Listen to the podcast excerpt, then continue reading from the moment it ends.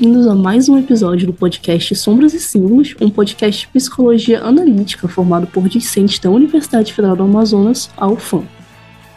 Essa temporada do podcast faz parte de um projeto de extensão da Faculdade de Psicologia FAPS, da Universidade Federal do Amazonas, com o apoio da Pró-Reitoria de Extensão e sob supervisão dos professores Mark Torres e Breno Oliveira. E também faz parte desse projeto de extensão um grupo de estudos presencial nas dependências da UFAM, abordando conceitos teóricos basilares da teoria junguiana. Quem tiver interessado em participar pode encontrar o link para se inscrever na descrição do episódio e nas redes sociais. Lembrando que as nossas redes sociais são Sombras e Símbolos, tudo junto, o nosso Instagram e o nosso Twitter, Sombras Símbolos. Lá nós postamos conteúdos relacionados aos episódios e relacionados também à teoria junguiana. Lembrando também para quem estiver ouvindo a gente pelo Spotify, Apple Podcast ou alguns aplicativos de streaming que façam avaliação para avaliar a gente, deixar essas estrelinhas aí que ajuda muito a gente, dá engajamento e é uma forma de demonstrar apoio para o nosso trabalho. Lembrando também que o link de, nas nossas redes sociais e das fontes e referências que foram usadas para esse episódio estão na nossa descrição, então você pode conferir que você vai encontrar tudo bonitinho lá. E é isso, vamos para o episódio.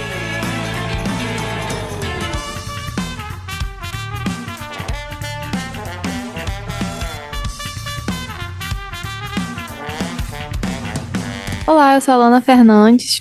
Olá, eu sou o Lucas Guimarães. Eu sou o Renan Guerra. E eu sou o Sander Firmo e estamos aqui com mais um episódio do Sombras e Símbolos Podcast. E hoje, para finalizar né, nossa trilogia das escolas pós-junguianas, vamos falar da escola desenvolvimentista.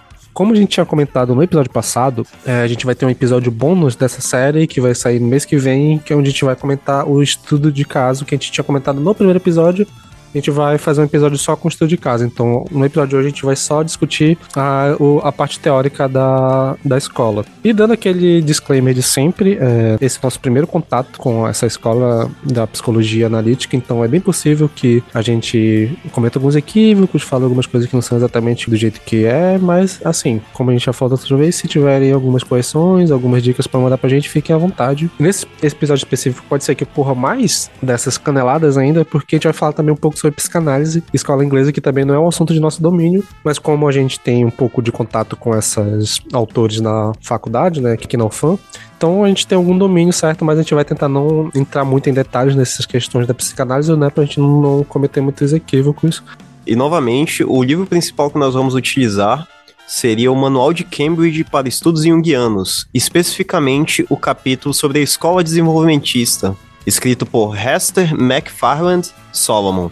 E além desse livro principal, nós utilizamos o artigo O Self Primário e suas repercussões na psicoterapia infantil. Contribuições de Fordham à psicologia analítica, de Ana Maria Monteiro e Paulo Bonfatti. E além desse material, também vou citar em algumas vezes uma, um curso que tem no YouTube do professor Saulo Brasileiro, que ele fez quatro aulas sobre a teoria do Michael Fordham. Lembrando que essas referências também vão estar aqui na descrição do episódio e eu vou também deixar o link pro canal do professor Saulo Brasileiro para quem quiser também acompanhar e se aprofundar nessa escola. Então, lembrando, seguindo a gente nas redes sociais, participe do grupo de estudos e vamos para a discussão.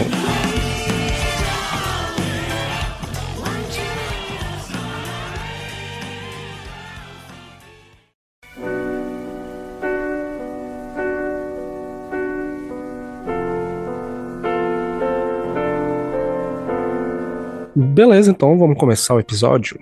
E dando primeiro um contexto histórico rápido, é, a Escola Desenvolvimentista da Psicologia Analítica, ela foi formada ali nos anos 60 também, né, pelo trabalho de alguns autores, mas principalmente pelo trabalho do Michel Fordham, que por estar ali na Inglaterra no momento em que surgia também a escola da psicanálise inglesa ali, e ele era amigo do Winnicott, ele tinha contato com Bion, ele teve contato com os trabalhos da Melanie Klein, então ele acabou fazendo esse trabalho de conseguir unir algumas coisas da teoria da psicanálise dentro da psicologia analítica, e esse é mais ou menos onde a gente vai começar o episódio de hoje, e os principais conceitos né, que essa escola vai trabalhar, de diferente da escola clássica, é a utilização de uma teoria, uma criação, na verdade, de uma teoria para explicar a, o funcionamento da, da psique na infância e também a utilização da contratransferência e da transferência na teoria analítica. E quando a gente vai falar um pouco sobre essa questão, né, inicialmente da infância, é, nesses textos que a gente leu, existe esse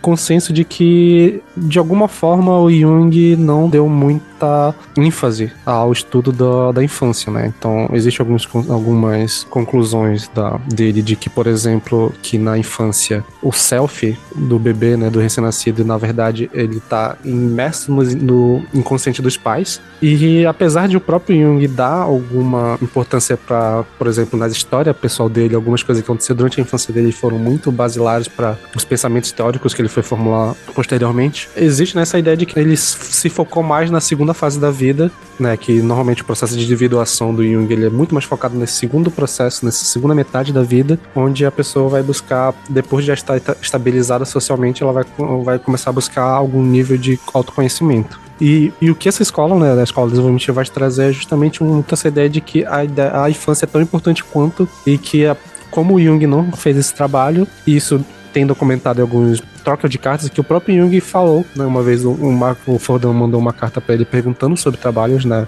sobre infância, ele falou que ele não tinha muito tempo para estudar sobre isso e que ele meio que delegou ao Fordão essa missão de trabalhar a infância na psicologia analítica. Mas existe essa ideia de que na psicologia analítica, na psicologia analítica tem pouquíssimos trabalhos a, a respeito da, da infância, né, desse desenvolvimento inicial. E eu acho importante comentar que a infância ela é muito importante para a gente pensar, porque a transferência e a contra-transferência elas se dão a partir dessa primeira experiência que a gente teve na infância, tanto com os nossos cuidadores, né, que podem ser os nossos pais ou não.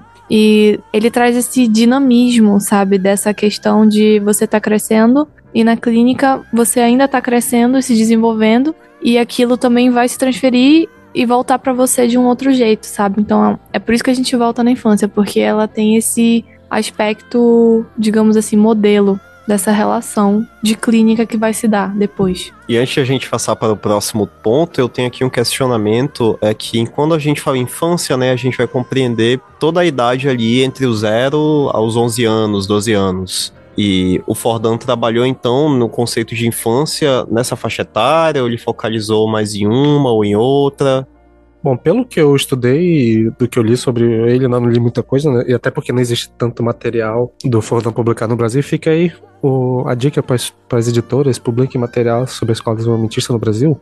É, o foco, pelo menos do que a gente lê de primeira, é essa fase inicial, né? Dos 0 aos 2 anos, que é o trabalhando com bebês, que foi que ele pegou o modelo da psicanálise, mas que também existe alguns textos de outros autores da, da escola desenvolvimentista que vão trabalhar fases como adolescência, jovem adulto, então existe esse trabalho dessa primeira metade da vida e que é mais focado na questão da adaptação ambiental. O Fordan em si, eu, eu, eu, imagino que ele deve ter trabalhado todos, mas o que tem mais clássico assim dele é esse trabalho na infância, trabalho na, na com as crianças. Mas existem alguns outros autores que também trabalham com a questão da adolescência e da, dessa fase jovem adulto.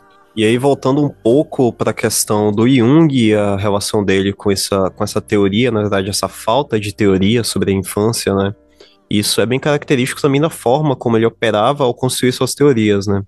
Visto que ele utilizava principalmente a, a experiência empírica da, vida, da própria vida dele para formular, de certa forma, essas teorias, ia chocando essas ideias com os atendimentos clínicos dele e as coisas que ele conseguia captar ali dos pacientes dele. E uma questão também justamente levantada dentro desse espectro é que ele não provavelmente não lembrava, né, das experiências de infância dele e portanto ele desconsiderava que a criança tivesse uma consciência, um ego próprio, né? E, e na verdade ela compartilharia esse ego com os pais dela. E até tem algumas menções do próprio Jung a respeito de situações, de coisas que ele passou durante a infância dele e tudo mais, mas a maioria das vezes ele vai associar essas questões à, à teoria dos sonhos, dos arquétipos e etc. Então eu acho que é também um dos fatores que vai contribuir para esse pensador não ter adentrado nessa área da psicologia, né? E de alguma forma também é, existem algumas é, citações de que o Jung ele confiava na investigação que o Freud fez sobre a, a, infância. Então, como já existia esse trabalho na psicanálise que fazia sobre a infância, ele acabou focando na parte que teoricamente a psicanálise não adentrou tanto que seria a segunda metade da vida. Então, acabou que houve essa divisão meio psicanálise é para adaptação ambiental e primeira infância e o trabalho do Jung, a da psicologia analítica vai mais para a segunda metade individuação e essa coisa mais luminosa, né? Essa coisa da busca pelo, pela individuação. E é interessante porque alguma das críticas, por exemplo, que o Fordham tem ao próprio Neumann, que o Neumann, né, que a gente até falou um pouco do mal dele em algumas coisas alguns, no episódio passado, né? Que ele também, a escola desenvolvimentista tem algumas críticas sobre ele. E sobre esse desenvolvimento da infância, que ele é um dos autores mais é, famosos da psicologia clássica, né? Psicologia junguiana clássica, trabalhar com a infância, é que o material de coleta de dados sobre a infância é sempre de um adulto e das memórias que o adulto tem sobre a infância, nunca é sobre a criança em si. Que era uma crítica que o Fordham fez e que ele é, utilizou o, o modelo da Melanie Klein para trabalhar diretamente com as crianças. Então ele resolveu fazer uma investigação direta ao material fonte, em vez de utilizar a memória de adultos sobre a infância. E a partir dessas lacunas, né, que começou o trabalho do Michael Fordan, é, que ele nasceu num período muito pertinente, num espaço muito pertinente para esse tipo de discussão, porque ele atuou na psicologia no mesmo período em que a escola né, da, dos, das relações objetais, da psicanálise, também atuava ali em Londres. E o que ele fez basicamente foi utilizar essas influências que ele teve da psicanálise, dessas relações objetais, e que de alguma forma eram formulações que ele enxergava que de alguma forma teve alguma influência do Jung. E até eu lembro que lá no nosso episódio que a gente falou sobre pós-jungianos e a escola clássica, a gente chegou a falar em algum momento que o autor, né, o Andrew Samuels, ele lista em algum momento alguma das formulações que o Jung fez ainda lá nos anos 20 e que a psicanálise acabou desenvolvendo posteriormente, como se o Jung de alguma forma, apesar de já ter se separado do Freud, ele foi uma influência importante para a psicologia e para a psicanálise. Mas indo direto para quais seriam essas formulações, né, que o Fordham pegou da psicanálise, a gente vai dividir o episódio mais ou menos nessas duas principais, que são a questão da desenvolvimento infantil e a questão da transferência e contra-transferência. E para ajudar na, nessa, nesse debate, né, dessa união do, que o Forlan fez da psicanálise com a psicologia analítica, a gente trouxe o Lucas, que já era aqui de casa, né, já participou do podcast, e que também é, é estudante, né, dessa teoria da psicanálise, e vai ajudar a gente a conversar. E vamos primeiro explicar mais ou menos o que, que é essa essa parte da contribuição da Klein, do Winnicott e do Binho, para depois ver como o Fordão utilizou isso na psicologia analítica.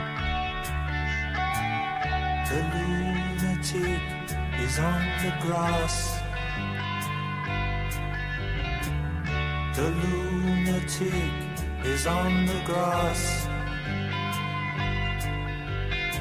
E o primeiro ponto do episódio que a gente vai debater, né, como eu falei, vai ser a questão do desenvolvimento infantil. Mas antes de adentrar nas contribuições que o Fordan trouxe, vamos conversar um pouco aqui sobre essa influência que ele teve, principalmente no trabalho que foi o da Melanie Klein como isso impactou na obra dele.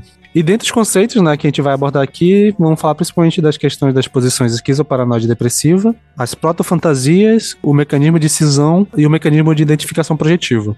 A Melanie Klein foi uma das autoras clássicas da psicanálise que talvez se preocupou primeiro com as questões da infância, né? E com a análise de crianças. Isso permitiu com que ela desenvolvesse a sua teoria né, de forma pioneira, né, sobre as fases mais primitivas, né, do desenvolvimento psíquico, coisa que o Freud anterior a ela não não aprofundou tanto, né? E a partir das observações analíticas dela, né, dos seus pacientes crianças, ela desenvolveu e descreveu alguns algumas estruturas e propriedades né, do, do desenvolvimento psíquico. E diferente dos postulados anteriores a ela, né, dos teóricos anteriores a ela, ela entendia que o desenvolvimento ele não era por fases fixas ou, ou por etapas psicossexuais, como Freud dizia, mas sim por posições. E essas posições elas eram concatenadas muitas vezes, né? E posições que não necessariamente eram fixas. Né? E que a, a premissa da, da teoria kleiniana, basicamente, né, é as relações objetais, que é o, que talvez é o início da, da ideia de uma psicanálise é vincular, né, do indivíduo com o mundo, né?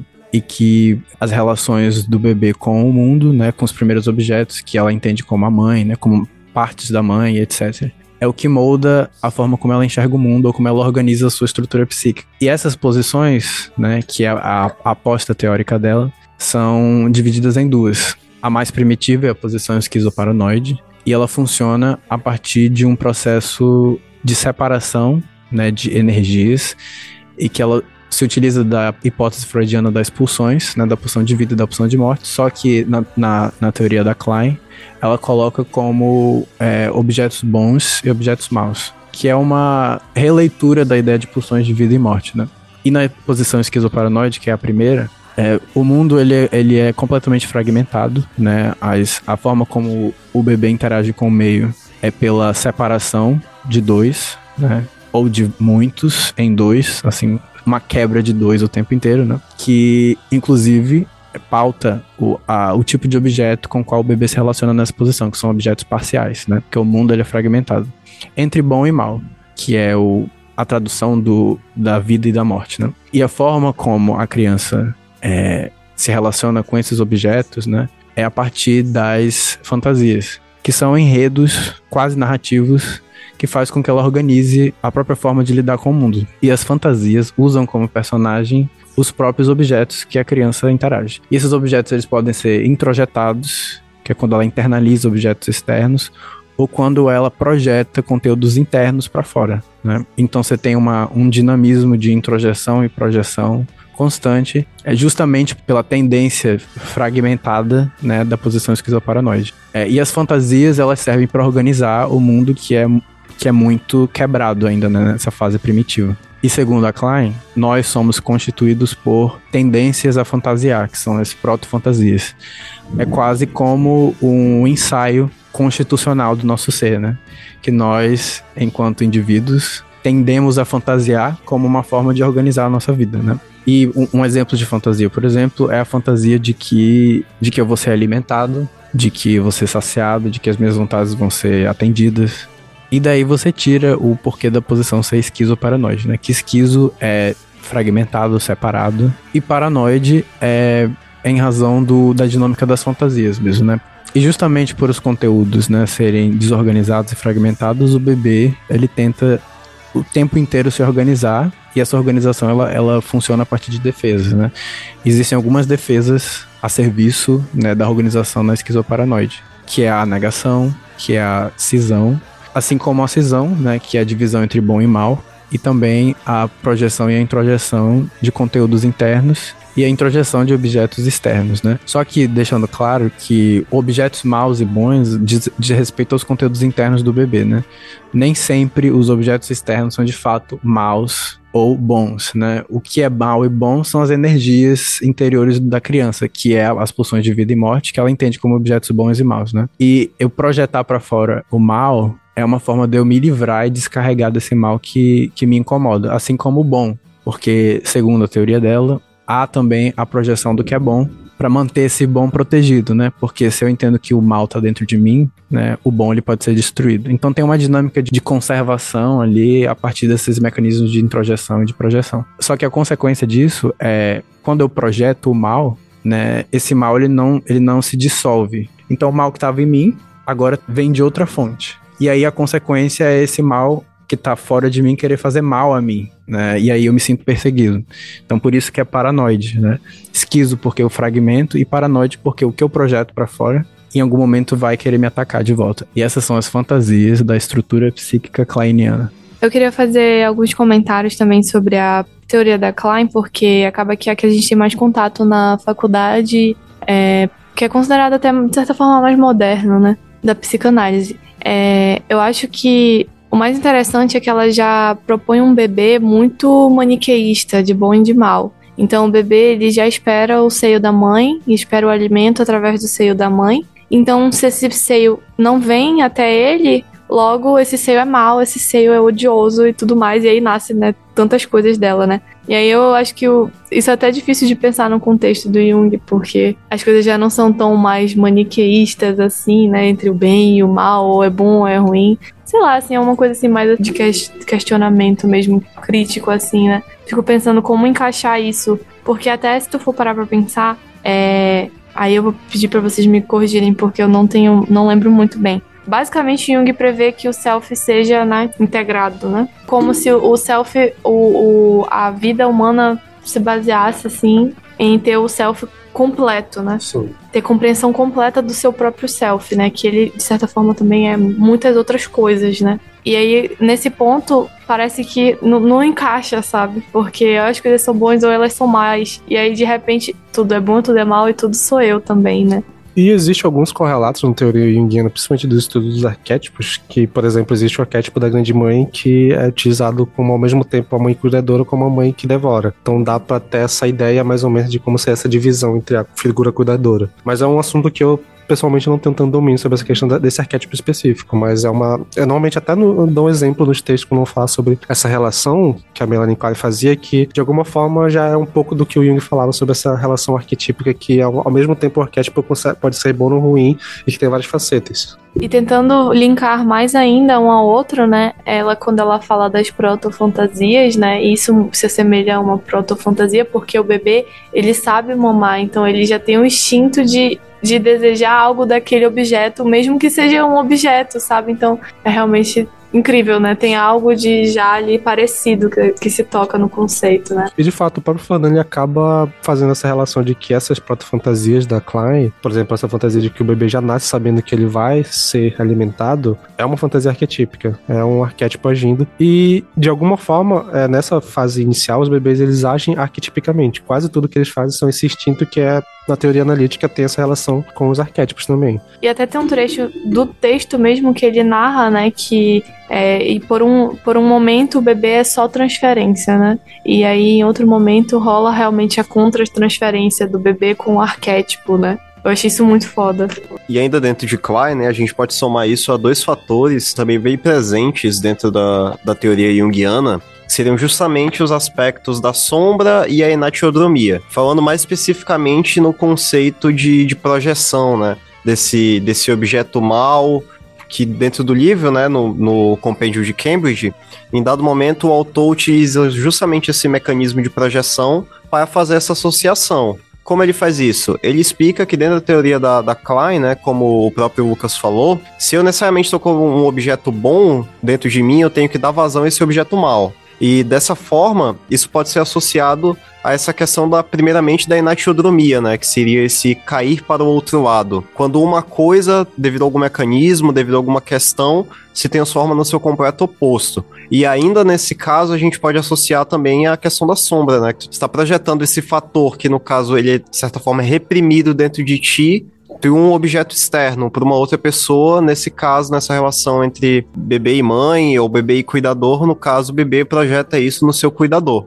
E além que até essa a forma que a Klein lida com objetos, né, com questão de objetos, acho que acaba casando muito com a ideia de complexos junguianos, de essa forma que a psique ela não é só o ego, né, ela tem o interior todo povoado de outros objetos que também possuem algum tipo de autonomia, que existe algum tipo de energia psíquica que move e que correspondendo, né, com a teoria junguiana ali de junção de arquétipo e, e que os complexos que seriam essa junção entre uma imagem arquetípica primordial e a experiência que a pessoa vive, eu acho que tem alguma relação bem, bem interessante ali entre esse conceito de complexo com esses esses objetos internos que a Klein postula. E acrescentando um pouco no que o Renan disse, na posição esquizoparanoide, por exemplo, você tem uma impossibilidade da ambivalência, né? Porque a criança, ela, ao cindir o bom e mal, ela não suporta muito o, o bom e o mal juntos, porque eu cindo e eu projeto o bom e mantenho o mal, por exemplo. Então a ambivalência do bom e o mal ao mesmo tempo é é impossível e insuportável para a estrutura do bebê nessa posição, né? E isso está a serviço, né,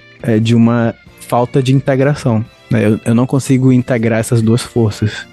É, justamente como remetendo ainda a fala do Lucas, né? É interessante notar em toda essa questão estruturalista de que essas teorias em, em conjunto podem dar à mente humana, né? Porque apesar do Jung já trazer diversos conceitos, diversas teorias a respeito da funcionalidade, como é, é partida, como é repartida, na verdade, a nossa psique, a nossa alma, nosso espírito, a, essa complementação que, é, que o Fordão vai trazer, né? Juntando as duas teorias, me soa muito mais completa, apesar de eu não ser um grande apreciador de teorias psicanalíticas. Mas é, trazendo o ponto de vista da Klein, trazendo o ponto de vista do Bion e do Winnicott, que a gente ainda vai falar um pouco, né? Eu consigo ver, de certa forma, como é que esses arquétipos, né, essas imagens mais primitivas, elas acabam é, atuando ativamente na constituição da, da nossa forma de, de, agir, de pensar enquanto crianças, é, enquanto bebês ainda, na verdade, né?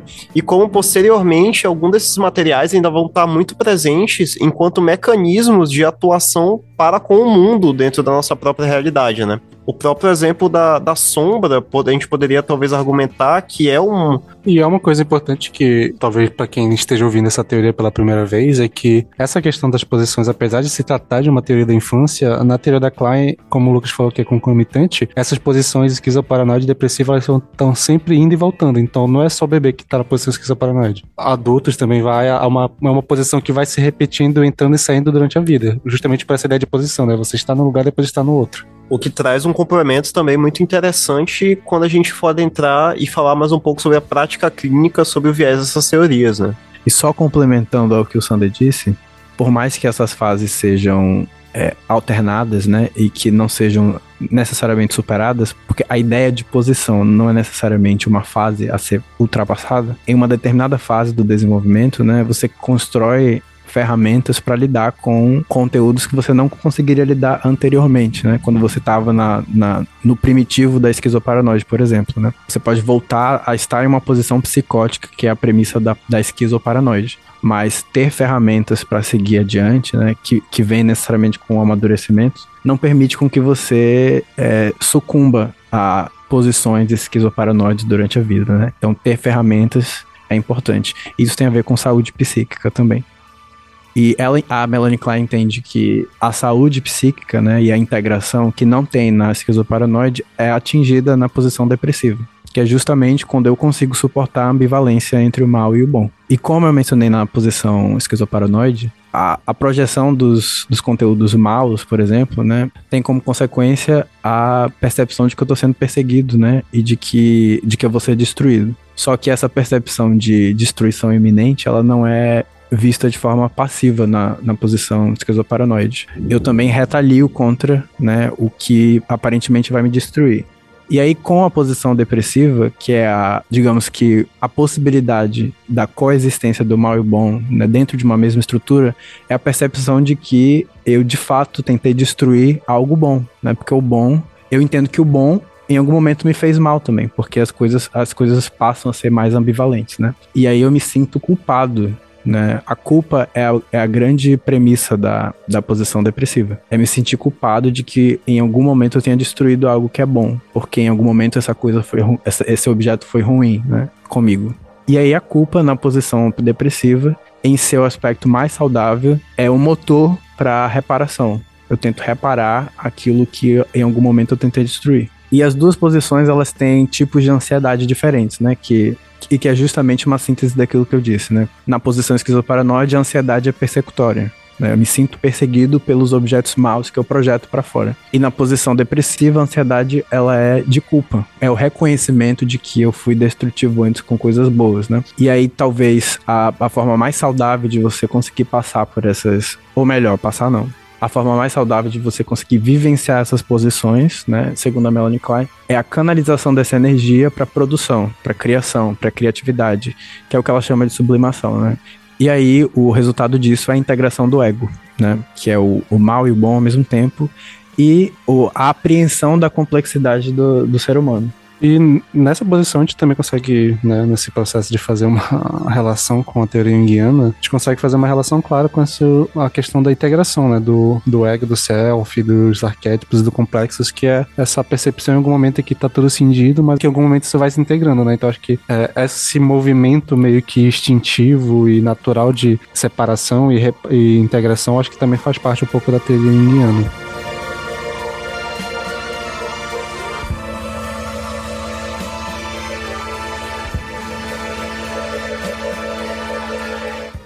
E a partir dessas postulações, né, o Fordani vai utilizar essas premissas, unindo né, com essas relações que a gente fez com a psicologia analítica, para criar uma teoria da desenvolvimento infantil na psicologia analítica é a criação do conceito de self primário, que ele rechaça essa ideia do Jung de que e de outros autores clássicos de que na infância a psique da criança estaria imersa no self dos pais e cria uma ideia de que na verdade desde o princípio a criança já nasce com self e isso é uma discussão que vai envolver até uma própria crítica que o Fordham faz ao Jung de que durante a vida o Jung meio que delimitou self para duas coisas que são um pouco diferenciadas em si. Que o self seria ao mesmo tempo o centro da personalidade, mas ao mesmo tempo ele seria a totalidade da, da personalidade. E o que o Fordham vai fazer é se apegar a esse termo do self como centro controlador e a partir né, dessa influência que ele teve da Melanie Klein e também de algumas experiências que ele teve atendendo crianças que eram órfãs de guerra, ele começou a postular que não necessariamente o self estaria, o self do bebê,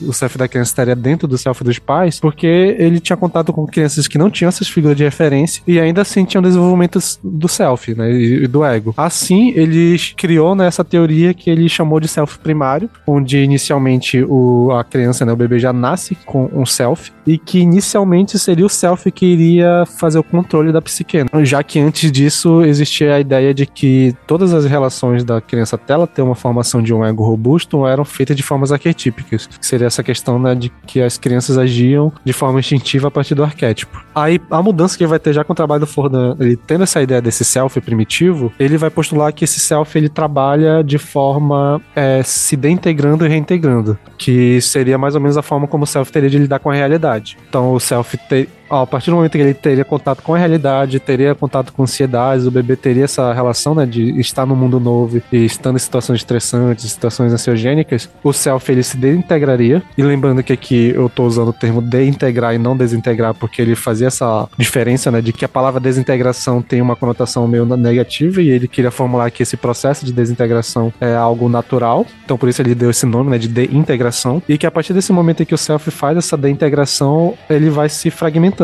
para lidar com a realidade e depois, posteriormente, ele se reintegra. E isso é o desenvolvimento, né? Exatamente. Só que a partir do momento em que o self vai tendo essa fragmentação, vão nascendo outras estruturas psíquicas, outras figuras que é, seriam as imagens arquetípicas e posteriormente o surgimento dos complexos. Então, daí o próprio ego, ele seria originário dessas fragmentos que o self faz quando vai tendo contato com a realidade. Então, tipo, o self tá lá, o bebê tem uma, uma essas, essas experiências angustiantes como sentir fome, sentir medo, sentir abandono, essas coisas que ele não era acostumado no, no, no período intrauterino.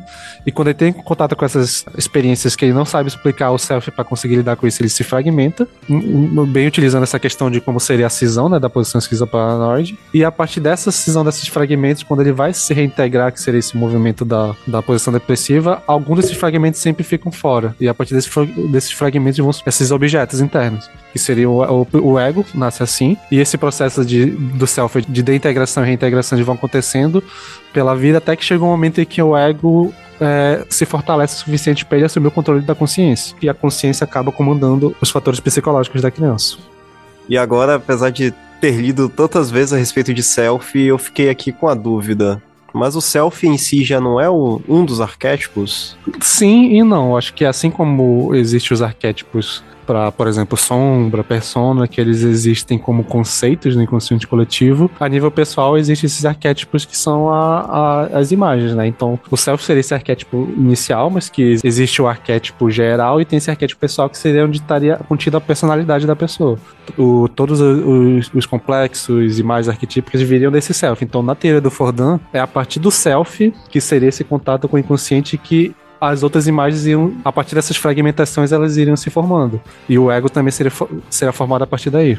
Então, resumindo, né, a ideia do self primário seria essa ideia de que a gente já nasce com o self, rechaçando essa ideia de, de que a criança, o self dela ou a personalidade dela está incluída no inconsciente dos pais e definindo o self como um centro controlador e que a partir desse movimento de, de integração e reintegração essas imagens arquetípicas vão surgindo, ganhando força e criando né, os complexos, o ego surge a partir disso também. E seria o ponto base do surgimento da personalidade e da psique como um todo. Então, o self inicialmente tem o controle né, do, do, da psique, até o momento que surge o ego, o ego tem o controle, e a partir do momento que o ego tá, é desenvolvido, existe esse processo de volta pro self, que é o processo de individuação, que é esse momento em que o ego e o self se reentregam novamente. E pensando nisso, talvez a, a, a escola desenvolvimentista seja mais importante ainda, porque ela pressupõe a saúde, porque ela pressupõe esse caminho de se desenvolver, de ampliar, né, de integrar e de integrar esses elementos para conseguir ampliar esse self, né? Então ela pressupõe saúde no final das contas, assim, sabe? Ela é muito importante e ela acaba também é, batendo martelo sobre um tipo de caminho que a gente está seguindo, né? Então é esse o caminho, tipo, a gente está integrando e deintegrando, e é assim que a gente está caminhando para algo, digamos assim, né? Interessante.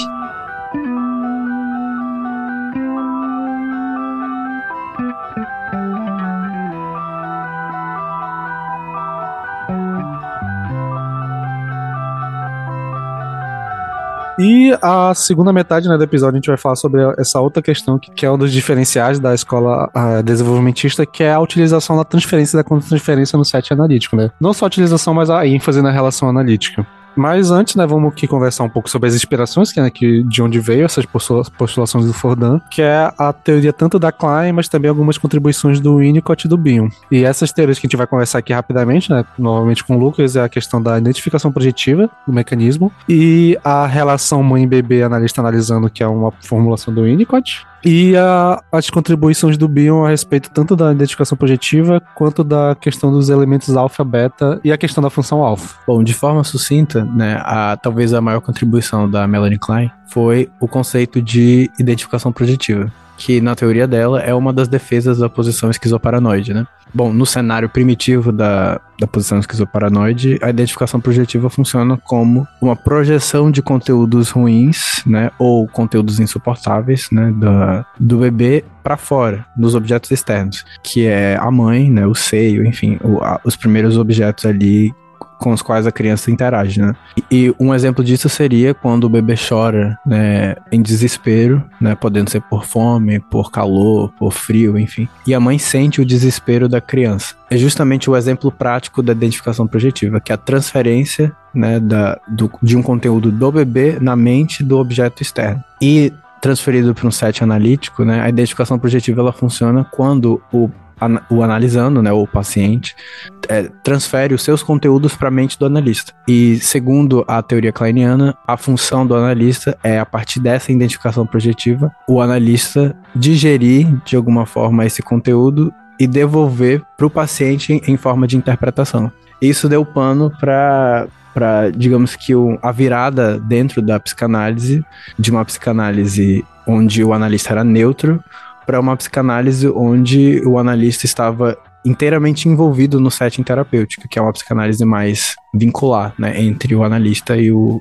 e o analisando. Quanto ao Winnicott, né, é, talvez a, uma das maiores contribuições dele foi a, o paralelo que ele faz entre a relação do bebê com a mãe e a relação do bebê com o analista, né? Tanto é que ele usa o termo analista mãe para se referir a, é, ao papel do analista dentro de uma sessão né, de análise, que é justamente essa a, a, a, a criação de um espaço acolhedor e um ambiente favorável para que, enfim, a sessão analítica vingue e para o Bion, a contribuição dele para o conceito de transferência e contra-transferência é justamente a ideia da, da psicanálise vincular, né? Que talvez ele seja o grande expoente, que é a transformação de elementos beta, que seriam esses elementos desorganizados, né, fragmentados, em elementos alfa, que é o que é simbolizado, né? Que é o que ele chama de transformação em pensamento. E aqui a gente consegue fazer algumas relações novamente né, com a psicologia analítica, o trabalho de Jung, principalmente sobre essa questão da identificação projetiva ser uma espécie de comunicação inconsciente entre o paciente, o analisando, né, que corrobora com aquela ideia do Jung de que numa sessão, né, numa experiência analítica, tanto o analista quanto o analisando precisam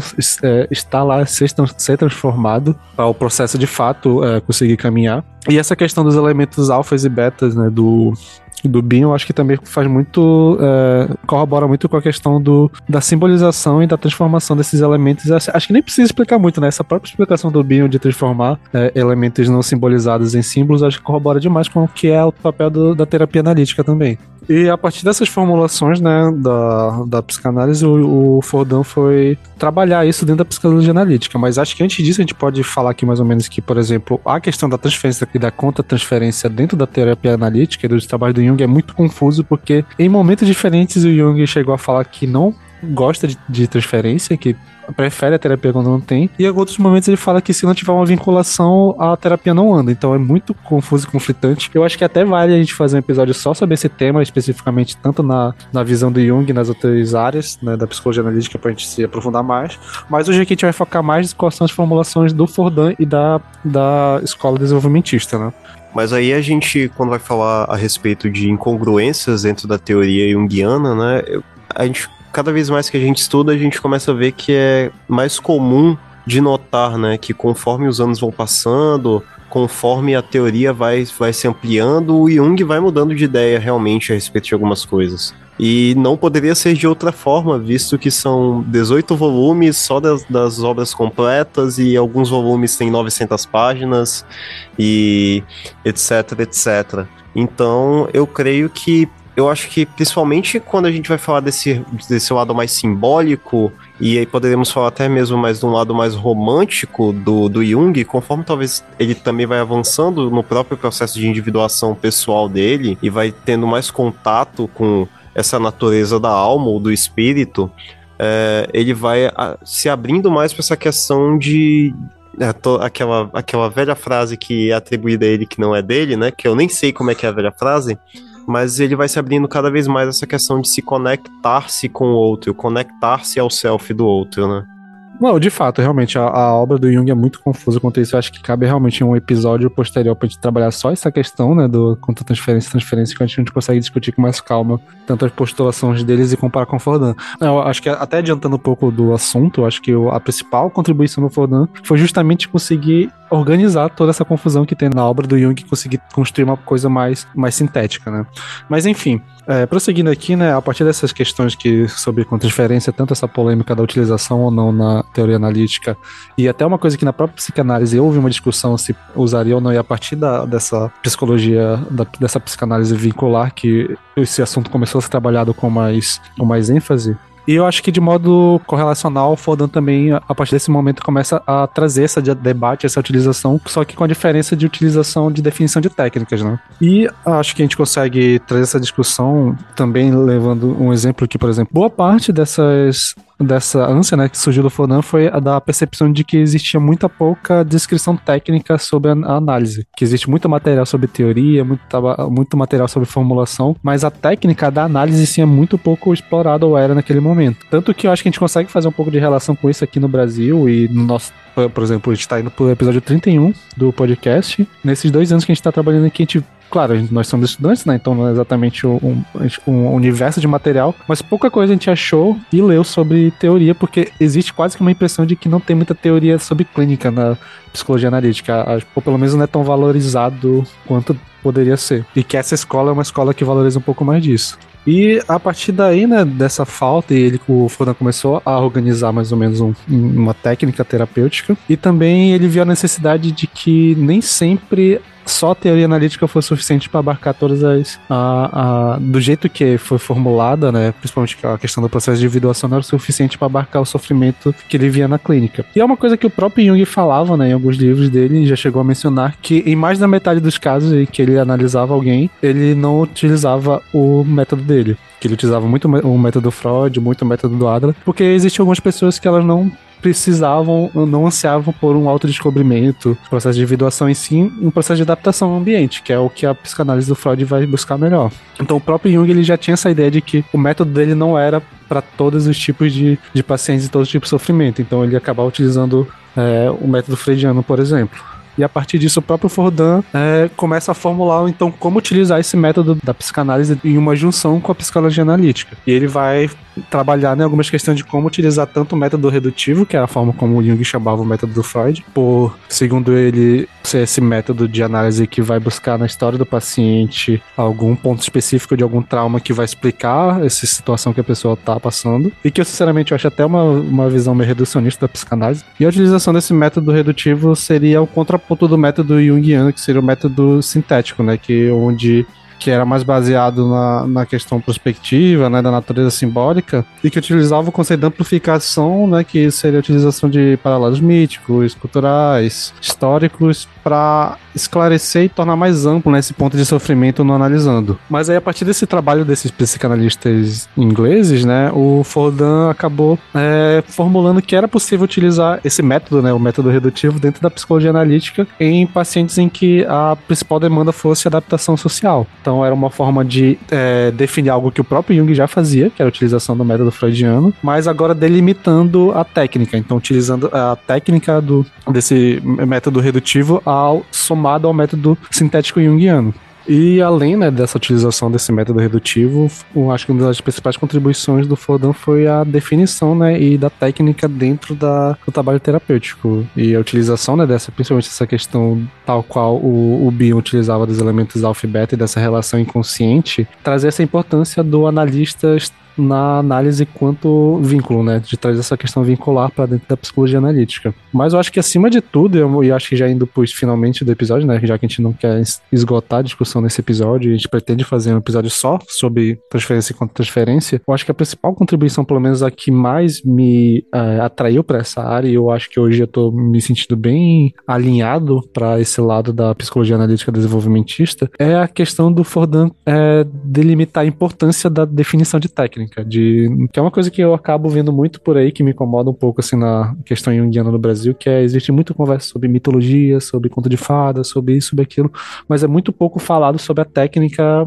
analítica em si. É, o próprio Jung não, não gostaria, né? E até é uma coisa que, por exemplo, a escola de desenvolvimentista é acusada de não ser junguiana por trabalhar com essa técnica um pouco mais bem definida, apesar de não ser uma técnica que seja um roteiro, mas que especifica algumas coisas que vai trabalhar principalmente mais ou menos de uma forma correlata à psicanálise. E por isso tem muita gente que acusa a, o Fordão ou o, o pessoal da desenvolvimentista como se eles não fossem junguianos o suficiente. Que é, pelo menos eu, nas minhas pesquisas e né, no que eu vejo de conteúdo junguiano na internet e tal, e até em, de palestras e cursos, é, pelo menos eu não consigo enxergar tanto assim uma ênfase na, na clínica, né? Fazer uma ênfase sobre técnica e tal.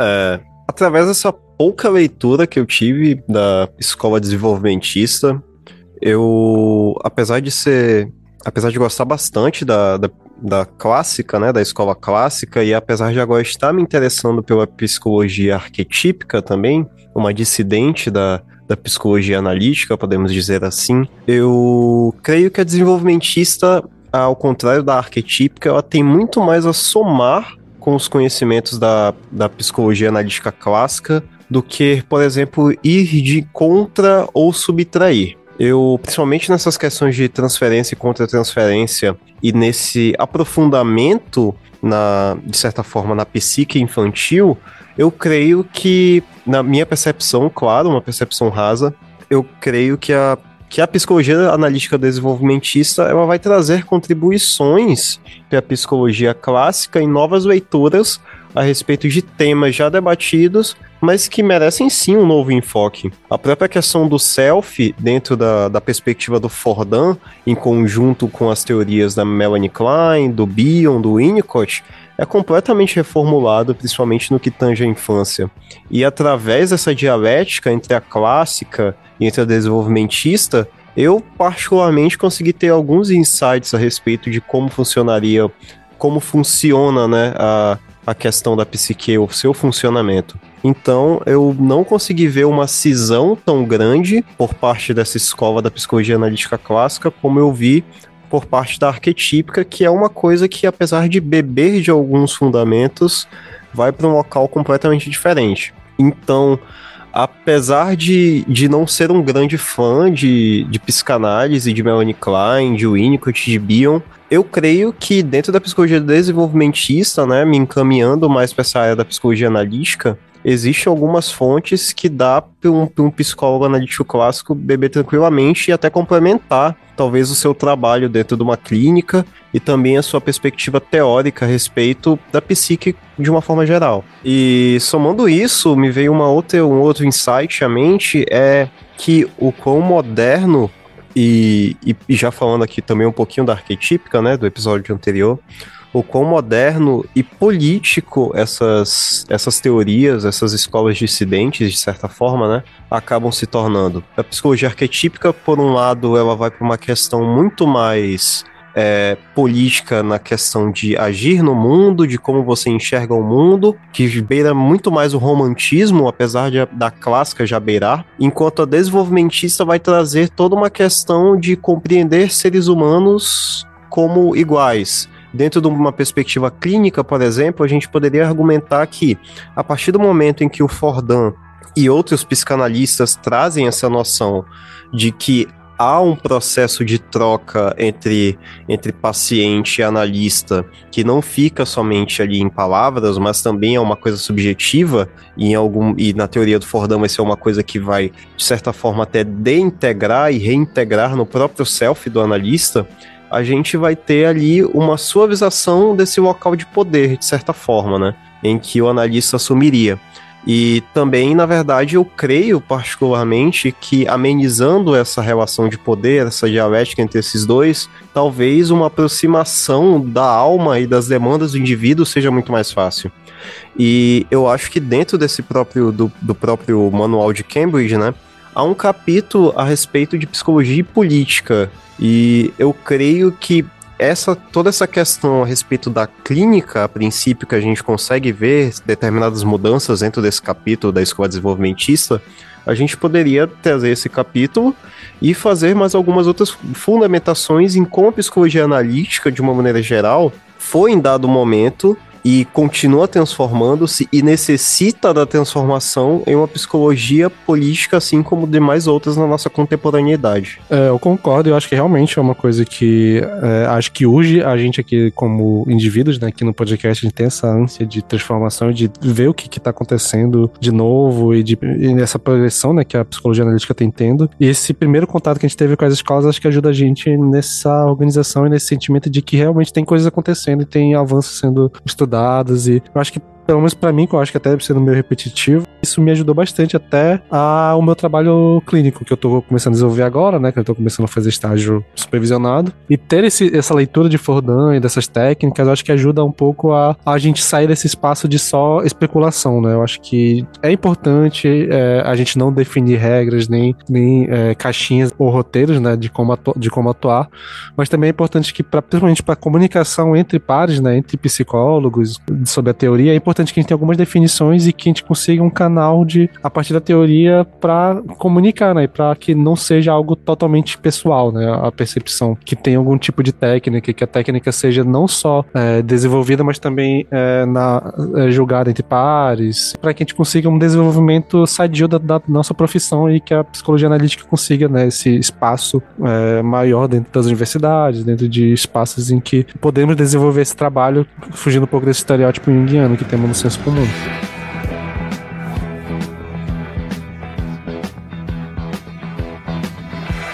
E eu acho que é isso, a gente vai encerrando por aqui. A gente tá, quer trazer mais discussões desse tipo em outros episódios. A gente quer fazer um episódio sobre transferência e transferência. Quer fazer um episódio sobre psicologia analítica e política. E lembrando que também temos mais um episódio ainda sobre as escolas, né? Que vai ser mês que vem, sobre o estudo de casa. A gente vai conseguir conversar um pouco mais sobre a questão clínica, né? Envolvendo é, essas três escolas. E é isso, pessoal. Muito obrigado por quem acompanha até agora. Lembrando que nós temos um grupo de estudos sobre psicologia analítica que está acontecendo presencialmente no espaço da Universidade Federal do Amazonas. Então, se quem tiver interesse pode contatar a gente, o link vai estar aqui na descrição, assim como vai estar o link para os outros episódios que a gente fez até agora sobre as escolas. E é isso, muito obrigado, até o próximo episódio.